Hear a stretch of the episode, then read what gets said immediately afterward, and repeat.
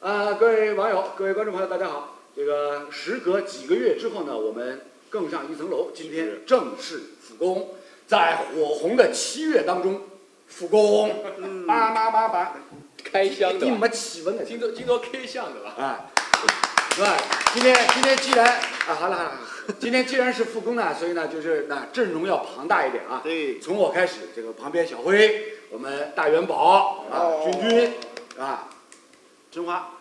申花是前天终于输球了，输球了，对，是吧？本赛季终于输球，终于两分赛，输球了，对对对，前头七轮头七轮五胜二平，对大保家持不败保持不败，是吧？然后呢，终于输球了。对，一出头起就哎，但是呢，大家有点没想到的是什么呢？就输球不要紧，是吧？世上没有长胜不败的球队，但是呢，没想到就是这一输球呢，输的有点大对，输大了，啊。前面五胜二平，七场比赛总共才丢了四个球，嗯，一场就丢，结果对武汉三镇这一场比赛就丢了四个球。网友当中，我们我们做个小问卷调调查啊，有多少网友是跟罗老师一样，一开始看了以后，也觉得这个哎蓝队获得一个点球，然后才发现心头一不热对嘛，反过来了，是吧？大家应应该是有人家感觉啊。那么呢，这一场比赛丢了四个球，而且还差点是零比五，是吧？差点是零比五。还有最后哎球没算，没算，啊对，所以呢，看完这场申花队九十分钟的比赛，那想问问三位这个好兄弟各自的感觉感受如何？嗯，来来来，老从老老生欢喜讲，啊，老师傅啊，您对对对，搿我能屌呃，好屌丝。啊对，你也保护哎哎，呀阿拉有只屌丝，对咱两个人搿我个，们搭档的搭档跑的申花哦，就我我我小时候看电视就看他们两个跑申花的，你少来，就我一你点少来我一点不吹牛呀，我没毕少业来的时候，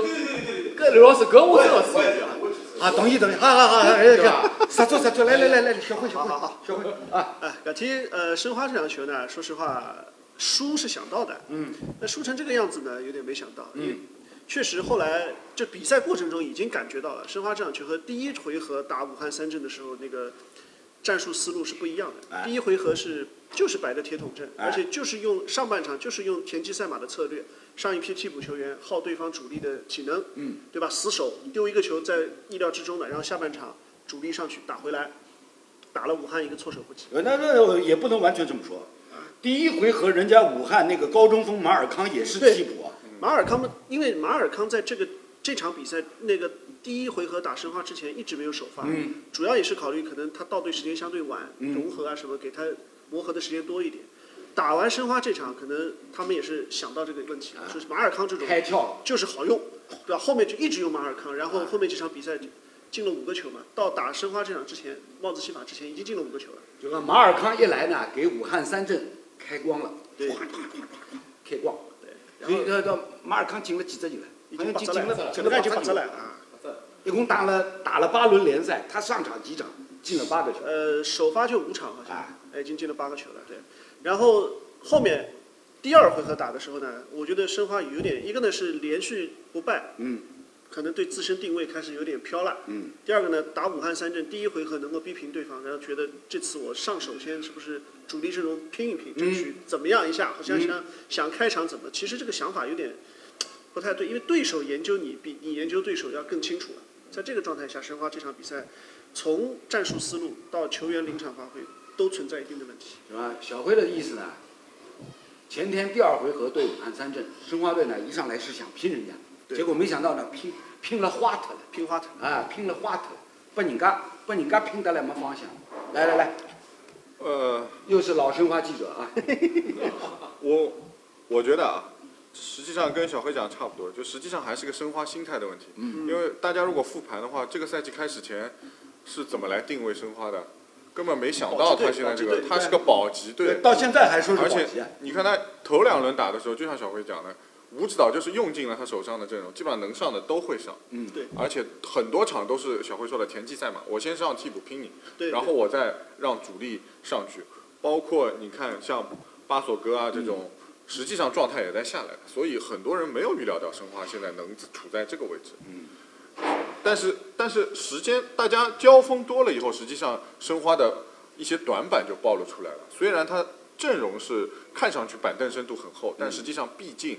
他现在平均年龄还是摆在那边对的，这个是吃很大的亏的。对而且吴指导因为没有，就是我觉得他还没有彻底的把阵容固定下来，他还是在各个位置上试，嗯所以被人看看明白其中一些打法以后，就针对性的做一些布置。我觉得这个来的是时候，哎，实际上吴指导可以相应的去做一些调整，让后面是好 事情。啊，我们两位条线记者啊，到底啊这个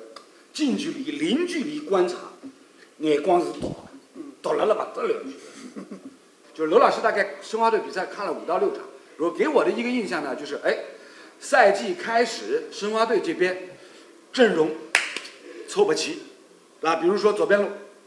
温馨小将到现在上不了场，我已经受伤一直受伤。啊是吧？温馨小将，对，温馨小将到现在上不了场。然后呢，曹云定，我们定哥，定哥呢现在被改造成了一个中前场进攻的自由人了，对，随便能打这位置，对吧？而且而且生活哦现在奥是斯卡他是替补出场效果更好。哎，就这样，所以呢，就就就无形当中造成什么呢？就是过去那么多年大家一直烂熟于心的申花左路的攻击的组合，全部被废掉。嗯，对吧？那么呢，把那人家的武汉三镇呢，大概看啊，右边路打了介好啊。啊是吧？几只进球侪是侪是右边路打进来的吧？所以呢，这个呢就是此消彼长，那印证了刚刚君君所提到的，是吧？申花队现现在呢，哎，人员配置方面等于吴指导接手之后，还在一个重新的梳理的过程当中，在擦麻将。哎，在擦麻将，哎，搿啥叫搓麻将了？这个。盘阵容，盘阵容。是吧？呃就是说这个呢，这个呢，就是大家大家就是一开始对这支球队呢，哎，他的这个整个的期望值呢，并不会被提得很高。嗯。但是呢，我觉得就是那吴指导呢，这一点是让我很钦佩的。既然阵容还不能够磨得非常好，那怎么办？我们就务实，对，是吧？每场比赛我不要控球率，啊，这个一定程度上也是对对过对去过去十年里面国际足坛一个潮流。对对啊，吧？对，就是自从自从二零一六年啊，这个补锅匠拉涅利领着那个莱斯特城，对，拿冠军。以百分之二十七点五的控球率拿了英超冠军，这个也是世界潮流啊，这对吧？是我萨被诟病最多的一点，啊啊啊！你们你们那个是昏昏欲睡打法，跟跟 领航打已经已经被批了很多年了。这个这个应该是第一场打上港的时候特别明显。哎，我控球权给你啊控球权我全都给你，你拿了我就拼你。对，啊，所以呢，这个就是什么？对自己球队实力、人员配置有一个非常清晰的认知和定位，然后我们决定啊，用采用这样的一个打法，是吧？前几场比赛呢，效果非常好，但是呢，进入到了第二循环的联赛之后呢，嗯情况就不一样了。有点想法嘞。不不不仅仅是自家有想啊法啊，最重要是啥？人家对侬开始有研究了，对对对吧对？就还有就是天热了，晓得伐？阿拉跑个辰光，生活就有一个毛病了，一到天热就啊，不，天热个事体阿拉后头再谈，因为马上有的第二阶段，还到海口了，哎，要要你要转换赛区，哎要从你大连到海口，搿搿阿拉摆辣后头后头再讲。那现在先说，就是申花队第一阶段，因为七轮联赛头七场五胜二平，是吧？一飞冲天。然后呢，其他各支球队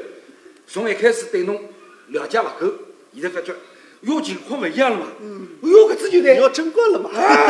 把民国都就这样，把名冲出来了，连身那些衣裳也掉脱了啊！现在穿出来衣裳烧了不得了，小本啊呐，不好意思啊，搿搿搿搿上海人吃口，但是呢，搿真的，一天子我就讲，就讲生活调了搿套衣裳呢，我看了看，网浪向有交关有交关不是不打，球迷，大家侪反映烧了不得了，烧花烧花。玫红这种事不吧打。 no no no，所以呢，不是老烧是不是有有一部分就不是老欢喜的，就是叫烧花，对吧？ 所以呢，从这个角度上来讲呢，就是再次证明了，就是申花队因为头七轮联赛表现非常不错，所以呢，其他各支球队开始要逐渐的关注，并且对申花队现有的人员、打法风格、整个的一个战术的安排啊做充分的研究。所以呢，这场武汉三镇就表现出来了，是吧？这个角度呢，也是呢，刚刚我们这个元宝跟这个小辉都提到了，对于申花队来讲，这一场失利来的正当其时，对，是吧？在那大热天、火红的七月当中，炎炎夏日里面，给申花队上上下下兜头浇一盆凉水，啊，搿是有好处啊，啊是吧？搿是有好处，大家回过头来想想，前头几年全世界老风靡啊，大热天浇冰水，记得吧？冰桶冰冰桶啊挑，战冰桶挑战，就这场输球，对于申花队来讲不亚于冰桶挑战。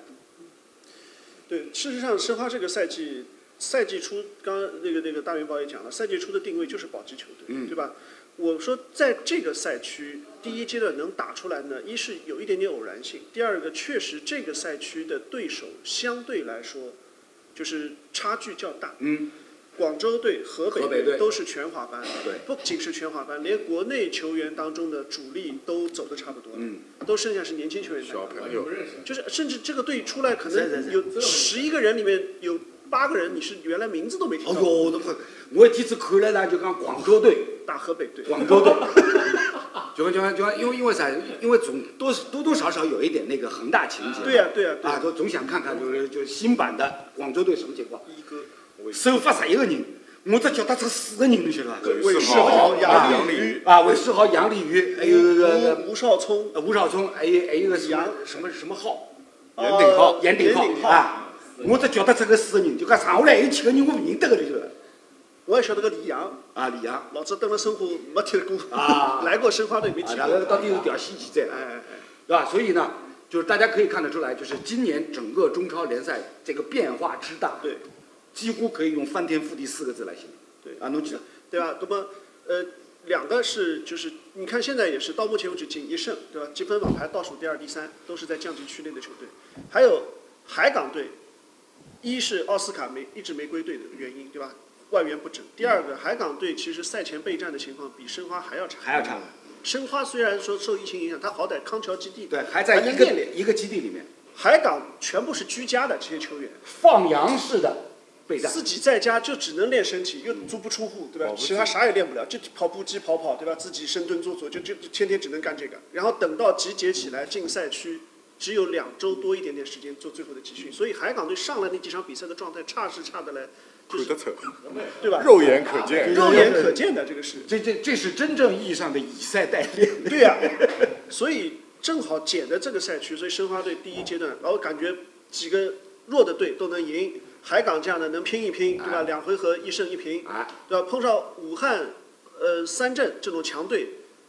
我觉得正是有点运气。第一场博保平的有点运气了，那么第二场输正常，我觉得这个就是你这个球队的实力摆在这里了。那么呢，接下去呢，要要讲到个另外一点影响啦，外来因素的影响，那天气。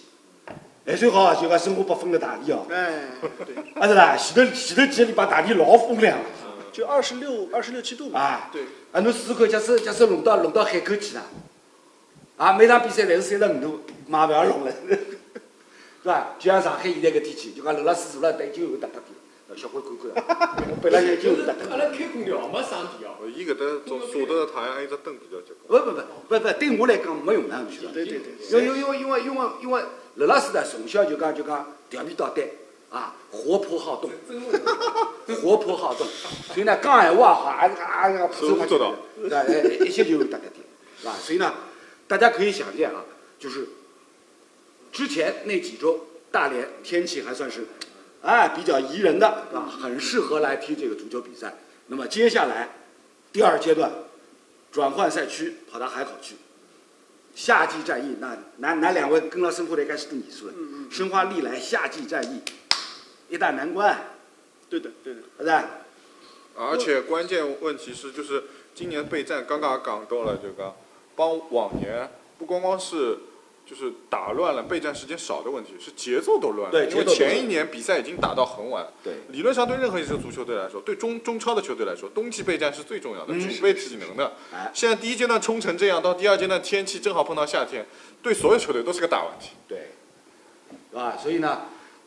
从这个角度上来讲呢，就是今年申花队啊，第一阶段是让大家满意的，是吧？是让大家满意的，特别是什么，在阵容并不齐整的情况之下，前面提到就是后防线，后防线不齐整，是吧？中后卫的组合已经换了几套了，朱晨杰加毕金浩，朱晨杰加蒋胜龙，哎，对啊，是吧？然后边后卫的人选也是掉来掉去李云秋、白李云秋白家俊都上啊。王毅打右边现在打得多一些。嗯所以呢，这个其实就是什么各种不利因素交织在一起。对于现如今的教练组来讲，我家是五知道的，那头发全部在白光的，你说，脑细胞洗脱无数，不要紧了，搿么是真的老难办的。那我觉得今年打到这个份儿上了，现在说实话，我是觉得保级呢压力没那么大。就虽然说第二阶段、第三阶段肯定比现在要难打，嗯但是以现在这个基础，加上这个这个上申申花队就身后的球队还嗯有、还有一些，所以保级这个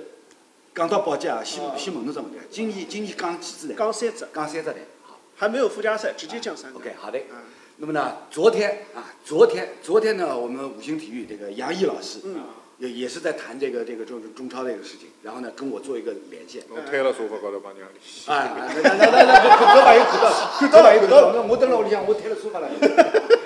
是吧？搿搿就是我平常居家的状态，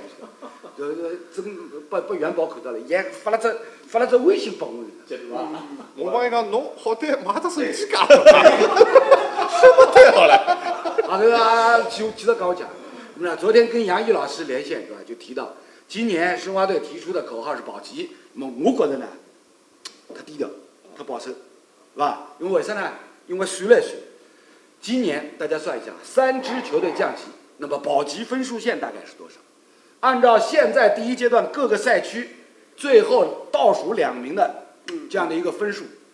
今年的保级分数线是不是要大幅度的降低了？嗯，是吧？大家算一算啊，广州城队到现在零分连一分都没有，对，已经打了八轮了，是吧？一分都没有，大家可以算一下。对就是往年往年你比如说二十八分保级，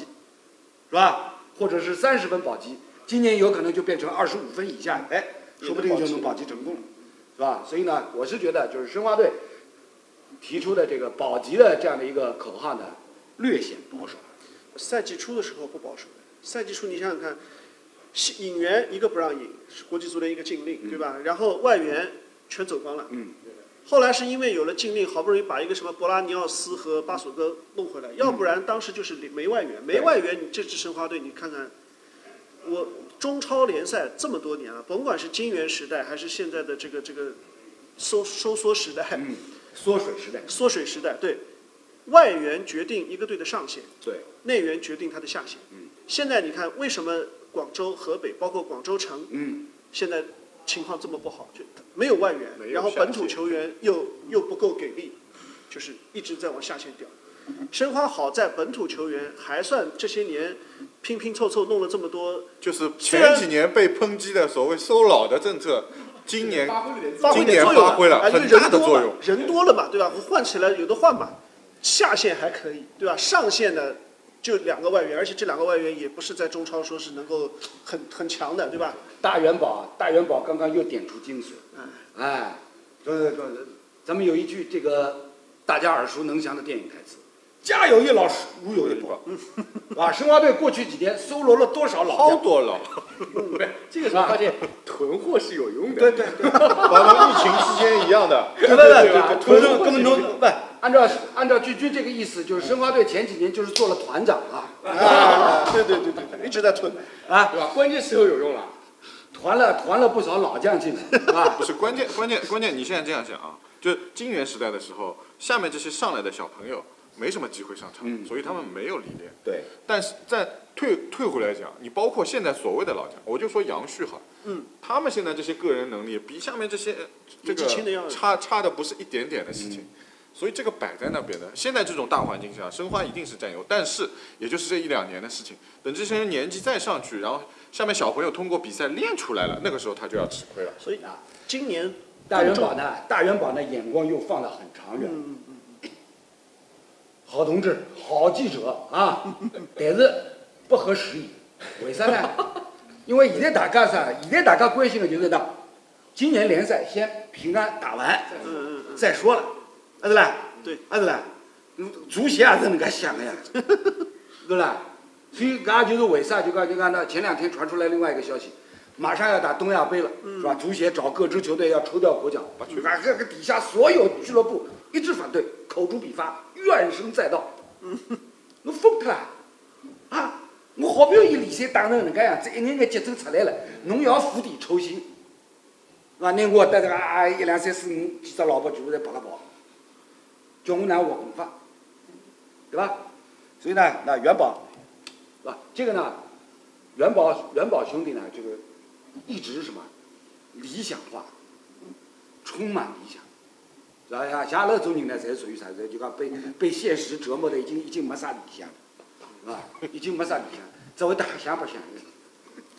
呃，所以申花这个赛季赛季初其实两个目标，第一个是保级，第二个是把新人练出来。那么现在看呢，如果保级这个目标完成的难度没有那么大呢，其实多练练新人嘛。就像刚刚王海剑，大元宝说的，呃对，汪海剑、那朱晨杰、蒋蒋胜胜龙、嗯哎，呃刘若凡、周俊辰、汪海剑、温温信小将，对吧？不不，温信小将已马经震成名了，但是还是一二三，不不不，那那是另外一回事，人家人家主包导奖包括马震、王毅这二十四岁哎的对刚过一二三的，对吧？这这批人如果能能真的能够沉淀下来练出来，那申花后面五到八年的主力这框架在了。哎那这个事情是，我觉得这个赛季是值的，哪怕呃不要想什么。刚才我看到朋友圈评评论区里面好多说保六争四，目标定得很高。呃，不不不，这这这个不要，这个不要没啊必要！昨天昨天罗老师跟跟跟杨毅老师连线的时候嗯，我提的是前八名，啊，前八前八名，好吧啊，？那哎，阿乐总阿乐总就看到比较四平八稳，对吧？前八名，是吧？因为因为因为昨天杨毅老师呢也提到了一点，但是我忽略掉，就是亚冠联赛的这个中国的参赛名额嗯，被砍掉一次，两杠两，二加啊，二了，现在是对吧只只有联赛冠军对和啊杯赛冠军直接入对啊，三四名都要打，呃，二三名都要打附加赛对。啊，所以所以这这所以呢，就是大家也也不用也不用什么，也不用这个做梦做的做的做的太理想化，是吧？好像好像什么保六冲四，先进前八名，我保级就可以了。对对对，对呀。这名次差一名有关系哎我吧？跟你想的有模一样关系吧我就憋了半天，我就想说第这个话。七名帮你第知道吧八名帮第九名有就是差。说生活就比较模，就刚你拿第四和保级拿第没有区别15对反吧而如果把这些球员练出来，那就像小辉讲，对这吧就是个准备的赛季对呀，只要保住了，对够牢了，哎，好，小朋友理出来，下个赛季就可以万期一待。拿到亚啊冠名额，侬该干嘛？对吧？侬哪能办后头？这个亚足联要拉对吧？现在已经已经基本上把你拉黑了呀，对吧？是不啦？那现在已经可副样子了，哪能是吧？说起来都是泪，说起来都是泪。自从广州恒大拿了两座亚冠冠军之后呢，哎，把全国球迷这颗心，亚冠的心呢，为可全部来吊起来，儿子、是吧？说大家觉得哦，为国争光，是吧？曾几何时，能够拿到亚冠的参赛名额，对各支球队来讲是多么荣光的一件事情，是吧？哪怕哪怕小组出不了线，哎，但是遇到日本、韩国球队的时候，打出我们的精神面貌，哎，这个让大家就看得哎非常开心，是吧？但是呢，现如今，此一时彼一时也。现如今，大家对于这个亚冠的参赛名额呢，已经是敬而远之了。对不起，我不要来，我不要来啊！啥辰光来，啥辰光再讲，对吧？所以呢，这个就是什么？这个就是这么多年以来呢，就是让大家逐渐逐渐的又又要调整心态，又要把自己的期望值来重新再梳理一遍，再梳理一遍，啊，那再回过头来讲到个，就讲申花这场对这个武汉三镇的比赛，哎，武汉三镇这个队，今年中超联赛第一阶段有其他哪一个队像他这样外援阵容齐整的有吗？河南建业，河南建业哦，是现在叫嵩山是吧？河南河南嵩山哎山，对对对，然后那个呃长春也是五万元，长春也有外援。嗯，还有但是但是人家那两个队沧有州有那么多外援是并没有打出来，对，这但是就是河一南个其是实还可以，我觉得河南今年这个赛季成绩还可以的，但就说呃，我觉得武汉三镇呢，一个是他的外援，这五个外援他都能派上用场，嗯不像有的队的外援他还有状态的问题啊、嗯伤病的问题啊，他时灵时不灵。就这五个外援，他现在都是状态又好，然后跟球队的整个整体融合又好。哎，再加上你去看武汉三镇的本土阵容，有好多都是原来，呃，江苏苏宁的、嗯广州恒大的，谢鹏飞、哎、刘一鸣、邓汉文、嗯邓邓涵涵文文，刘对啊殿吧？座，刘殿座，刘殿座都进过国家队的，啊、对呀、都也也都是以前进过国家队的队员，对吧？那么他的这个本土阵容也不差，可能唯独就是除了这十四五个常上场的人之外，后面的那个板凳稍微稍微弱一点，但是基本上他现在这套阵容没有伤病情况下，照这么打下去，夺冠我不敢说，但今年前三应该是没什么哎问，题。那这里面就就又要凸显凯出泽斯老统了。不要动不动就什么凯子之老板啊，这里面呢，罗老师看到的是一个问题出凸显出来，就是为什么武汉三镇哎在这么短的时间之内，他的整个这样的一个中外球员组成的阵容哎能够磨合的这么好，老板，老呃，板，他这个队从从就连升三级嘛，就是从当时是升甲升超一路上来，他有两个外援是中中甲的时候就在队，嗯而且他有几个现在跟在队的这个我们说前国脚队员也是中甲时候就已经到这个球队里去了，嗯所以他上来以后再补充了一些，比如说从别的队，像像恒大这里刘殿座啊这些人拉过来以后，把这个阵容又补强了一下，嗯哎，所以他这个不是一个就是好像像当年那个这个河北华夏幸福那个时候是砸大钱，一口气外援内援弄了十将近十个嗯出人，来的是时候，因为他是嗯往对下的阶段出来，相对投的钱就少。他这个阶段去搜罗这些人，跟当初河北华夏幸福去搜罗这个人，这个掏的钱完全不成比例的。河北华夏幸福高位接盘，对对抄底抄了头顶心上扬，啊，那么武汉三镇呢是逆势上扬，人家是抄抄了九个脚底板，对，我我觉得啊，还是要看这些老板，就是对足球到底是个什么态度。对，没见过这个老板。我们刚才强调了，这个赛季还好的是什么？长春、河南、对对胡宝森，还有那个长春的这个老板，这两个老板都是真的爱足球，只不过烧钱的时候他们很冷静，嗯对吧？相对还是比较理性的投入，没有买超贵超贵的外援，都是比较实用、对即插对对即用的那种。这种是真正的支持中国足球长的老长板。长春当年还曾经因为这个买卖球员赚钱的嘞，一个赛季下来好像只有这一个俱乐部是账面是正正向的，